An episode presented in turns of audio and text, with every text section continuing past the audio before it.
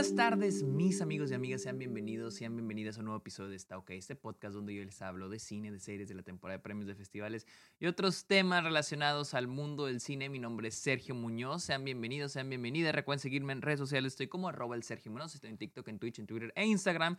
También estoy en Letterboxd, la red social de películas. Me pueden encontrar como arroba el Sergio Muñoz. Ahí pueden encontrar todas las listas todas las películas que veo a diario, todas mis estadísticas, todos mis reviews, ahí están en Letterboxd. Y también cáiganle a Patreon, suscríbanse a Twitch a cambio de beneficios como episodios exclusivos, videollamadas, watch parties, etcétera, etcétera, etcétera. El dinero con el que ustedes me apoyen lo uso para mis proyectos, para mis viajes a festivales, así que cáiganle a la linda y bonita comunidad de Patreon y Twitch. Amigos, hablemos de American Fiction de Cord Jefferson.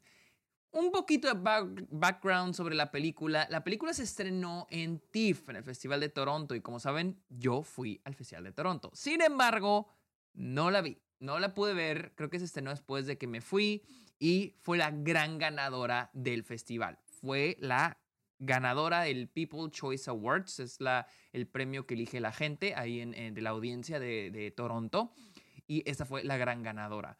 Entonces, eh, escuché, desde, incluso antes de que ganara, había escuchado cosas muy buenas de la película y que me quedé con las ganas de verla. Luego se estrenó acá en el Festival de Austin, en el Austin Film Festival. Tampoco pude ir. Eh, tuvo este preestrenos, tampoco pude ir, pero al fin, al fin, al fin la pude ver ayer. Eh, tenía muchas ganas de ver esta película. No tengo idea. Tenía, tenía una idea de lo que se trataba pero este, sé que el director Cord Jefferson, esa es su primer película, había escrito anteriormente episodios creo que para Watchmen, la serie, pero esta es su primer película. Había escuchado cosas muy buenas, así que fui a verla y hablemos de American Fiction. A ver, American Fiction sigue a Monk interpretado por Jeffrey Wright.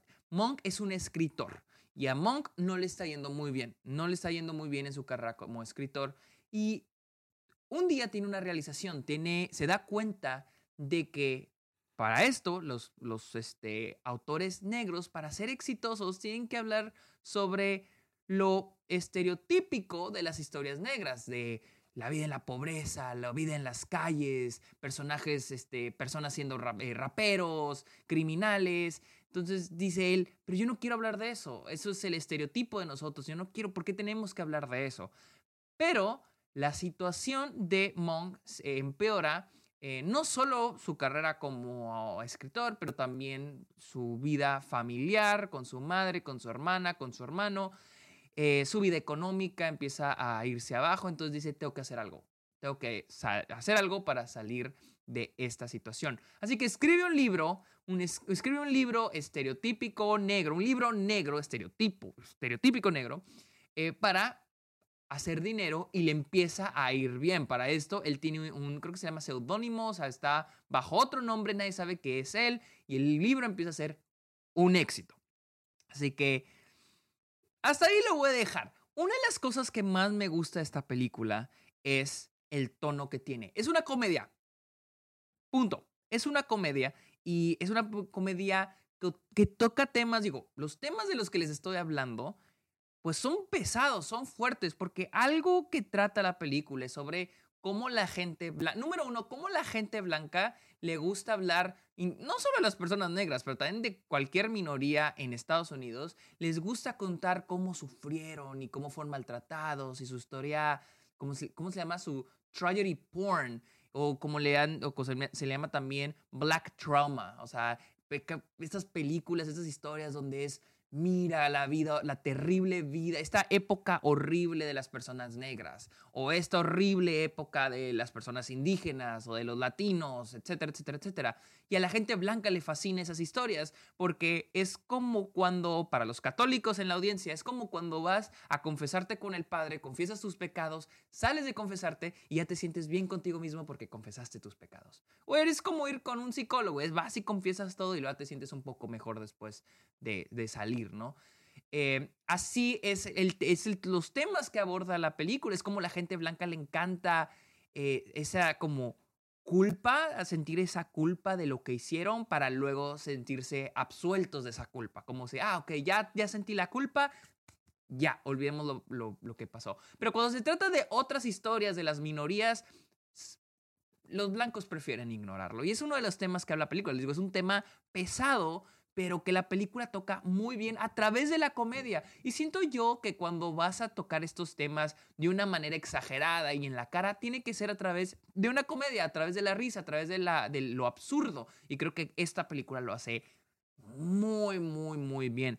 Pero también me gusta mucho cómo la película eh, pone al personaje de Monk en esta situación tan difícil, porque el primer acto, me encanta el primer acto porque hace, hace un gran trabajo en presentarnos a este personaje y su situación básica, vamos a llamarlo en a un escritor que no le está yendo bien. Pero mientras más avanza ese primer acto, más trágica se pone su vida con su familia, las relaciones alrededor de él. Y ese es otro punto que me gusta mucho de la película. No se trata, la película ni siquiera se trata sobre la carrera de Monk, se trata sobre las relaciones de él, las relaciones que tiene con la gente a su alrededor y cómo esas se ponen más difíciles al punto de llevarlo a este punto de su carrera, donde él tiene que decidir hacerse pasar por alguien más y escribir un libro que él no quiere escribir. Y eso me encanta también porque la película todo el tiempo está haciendo, el guion de la película hace que nuestro personaje todo el tiempo esté tomando decisiones y que esté en estos dilemas en el que debería escribir este libro que no quiero escribir pero que me va a hacer ganar dinero o seguir intentando los libros que quiero escribir, pero sin ganar dinero y estoy en esta situación económica difícil.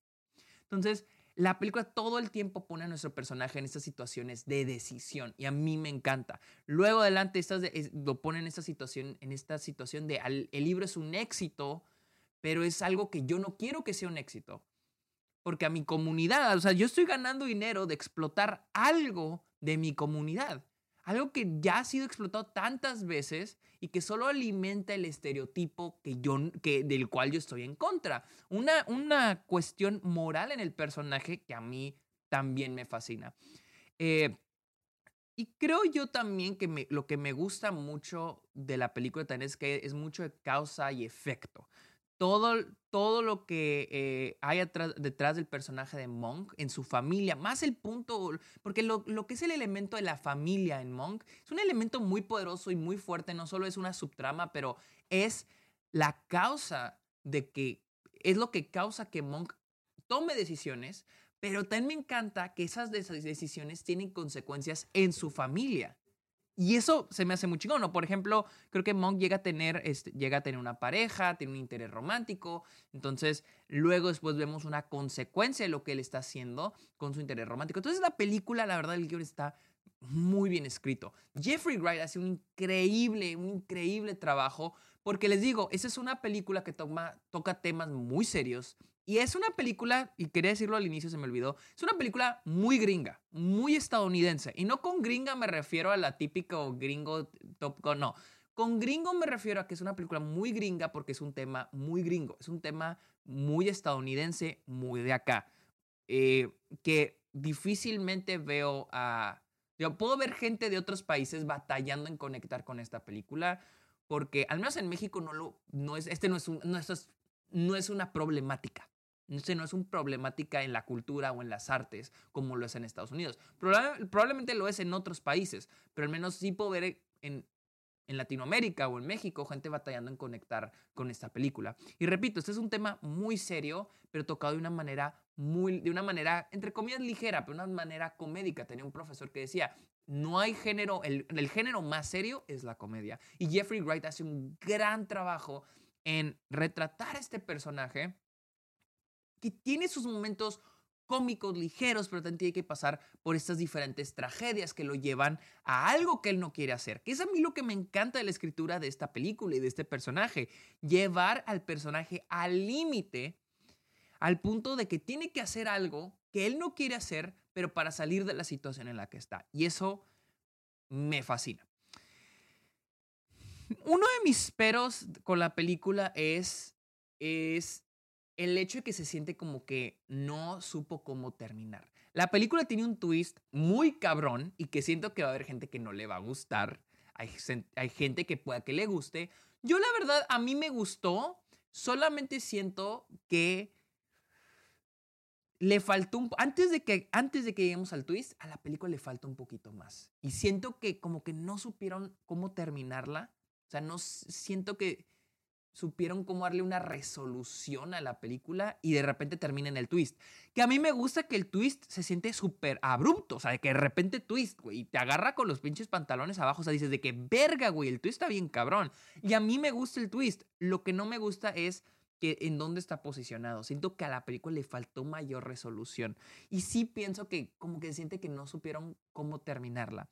Otra cosa es de que está un poco confuso los brincos en el tiempo, o sea, la, el timeline de la película, porque hay cositas como la historia de Monk, que realmente no necesito saber cuánto tiempo ha pasado entre una cosa y la otra, pero hay una subtrama entre un personaje que es la trabajadora doméstica de Monk, eh, bueno, la que ayuda en la casa de la mamá de Monk, y que ella se enamora de un, un policía que es amigo de Monk, de ahí del, como de la del, del pueblito, la ciudadita donde es él, y luego, y luego vemos una escena donde como que se ven y, ay, hola, ¿cómo estás? Dos escenas después los volvemos a ver y ya salen, ya son novios. Y dos escenas después ya se van a casar. Y dos escenas después ya va a ser la boda. Entonces, la peli eso es como que el elemento de la película que me está diciendo cuánto tiempo está pasando. Hay películas que tú ves la historia y no necesitas saber cuánto tiempo ha pasado entre una escena u otra. Y en esta película, lo que es la trama de Monk, nunca te indica y no necesitas saber cuánto tiempo está pasando. Pero esa subtrama de esos personajes que de repente se conocen y luego la siguiente escena ya son novios, luego la siguiente escena ya se van a casar, es como que, ah, cabrón, dices, ¿cuánto tiempo ha pasado? Y se vuelve, pues, un, tanto, un tanto confuso. O sea, e, e, eso fue lo que me confundió un poquito. Ah, me gusta mucho la banda sonora. La banda sonora se me hizo muy chingona, una de las mejores bandas sonoras de este año.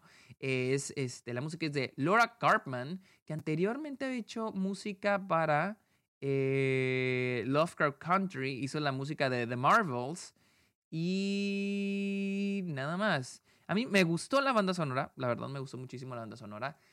El aspecto técnico de la película Mira, la fotografía, yo puedo vivir con una mala fotografía, la verdad. O sea, no me importa la mala fotografía mientras haya una buena historia. Esta fotografía no es mala, solamente es muy plana, muy... No hay mucho en esta fotografía. Lo que sí es que la, el color en algunas escenas es muy amarillo. Se me hace extraño a veces. Y más porque soy... Eh, corrijo color. Entonces me suelo fijar mucho en los colores de las escenas. Eh, no, no, es la, no es la mamá esta de la, el, ¿cómo se llama? El, la paleta de colores. No, no, no. O sea, simplemente cómo se ven los highlights, cómo se ven los shadows, cómo se ve todo el, la imagen. Y hay unos momentos donde se ve amarilla. Entonces, no sé, estas decisiones están medio raras. También la edición a veces funciona muy bien, a veces no tanto. Más cuando se trata de comedia hay momentos donde, digo, yo hubiera hecho una edición diferente en términos de, edición para momentos cómicos, porque hay, momentos cómicos que siento que en papel funcionan muy bien, pero, pero ya así ejecutados en pantalla siento que hay, como que si lo hubieran editado de una manera diferente hubiera funcionado mejor. Eh, pero en sí es una película muy divertida, o sea, a mí me divirtió, eh, dura, creo que dura poquito más de dos horas, si no me equivoco, una hora cincuenta y siete, dura dos horas y se me pasó de volada. Porque les digo, es una película muy divertida y que toca un tema muy importante, muy serio. Una, realmente es una problemática acá en Estados Unidos. Eh, esa idea de que a, a, los gringos les encanta, a los blancos les encanta las historias de tragedia, las historias de... Sí, las historias de tragedia, el, el, el ¿cómo se llama? El tragedy porn, black drama, todo eso les encanta. Y es algo que ya se había remarcado incluso con los Oscars. La idea de que te pueden, o sea, por ejemplo, las, las, actrices, no sé si ustedes sepan, pero las actrices negras, eh, bueno, los, eh, si las actrices negras ganadoras del Oscar, una es por ejemplo Halle Berry. Y en su película, ah, es una mujer que está siendo, es víctima de racismo, creo. O por ejemplo, Denzel Washington, la película con la que ganó el Oscar, Training Day, es un policía corrupto. O sea, son películas donde el ser negro tiene que ver con, con la identidad de los personajes. Y es como que películas donde, ah, películas de esclavitud, esas son las que premian los Oscars. Bravo, bravo. Y había leído hace ya rato alguien que decía de que a los Oscars les encantan estas historias de, de esclavitud, Martin Luther King, o sea, pero cuando les hablas de, de, historias negras modernas, como que, ah, la rechazan, como que, no, no, como que, eh, no, como que les gusta aceptar los pecados que, que cometieron hace siglos, pero no los que cometen ahora mismo. Y esta es una película que habla sobre eso. Creo que ya hemos cambiado, ya se ha evolucionado, se ha mejorado un poquito la academia en ese aspecto. Creo que American Fiction es una película que habla sobre temas, problemas donde les digo, ya el racismo, no digo que no exista, pero el racismo en Estados Unidos ya no se trata sobre, ah, no te dejan entrar a la tienda porque eres negro, porque eres mexicano, porque eres asiático sino que ya es más, ya es más sistemático, es como entre líneas. Y esta es una película que lo cubre muy, muy bien. Pero bueno amigos, esa fue mi opinión de American Fiction, la cual ya está en cines acá en Estados Unidos. Es una de las favoritas en la temporada de premios. Y la verdad es una película divertida, muy entretenida y que la verdad tiene un mensaje muy poderoso a mí. La verdad me gustó, me gustó, la me la disfruté bastante. Recuerden seguirme en redes sociales, estoy como arroba el Sergio Munoz, en, en Letterboxd, la red social de películas, arroba el Sergio Munoz, caiganle Patreon, suscríbanse a Twitch y yo creo que es todo. Amigos, muchísimas gracias por escuchar este episodio, que tengan muy bonito día. Bye.